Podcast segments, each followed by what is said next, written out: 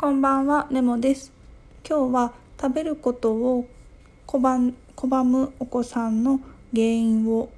5つお伝えしたいと思います。まず1つ目は口の中に怪我をしていたり虫歯による痛みがあって食べられないっていうお子さんです。小さいお子さんやと痛いとかここを怪我してるっていうのを自分で伝えられなくて伝える方法が食べることを拒むっていうことにつながっている場合があるので急に食べなくなったなとか口開けてくれないなっていう時は怪我をしていないか虫歯がないかっていうのを確認してみてください。2つ目の理由は経管栄養をしている場合ですね。もともと食べることに馴染みがなくて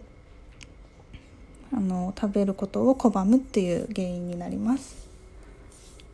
3つ目は実際その子が今持っている食べる機能能力とうんと食べさせる働きかけにギャップがある場合ですね。その子の食べる機能がまだ唇を閉じてベロを前上下に動かすっていう中気色レベルなのに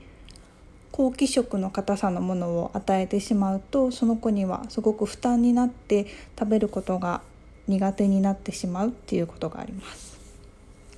4番目の原因としてはの接触食事に関わること以外の、うん、精神的なものですね。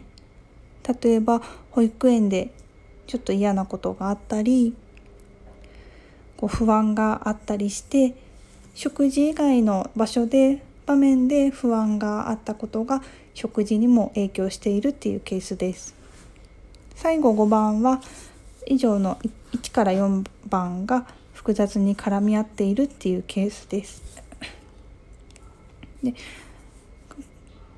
かなり接触食べることを拒むっていうのを、支援するのはすごく難しいんですけれど市の療育センターとか相談できるところ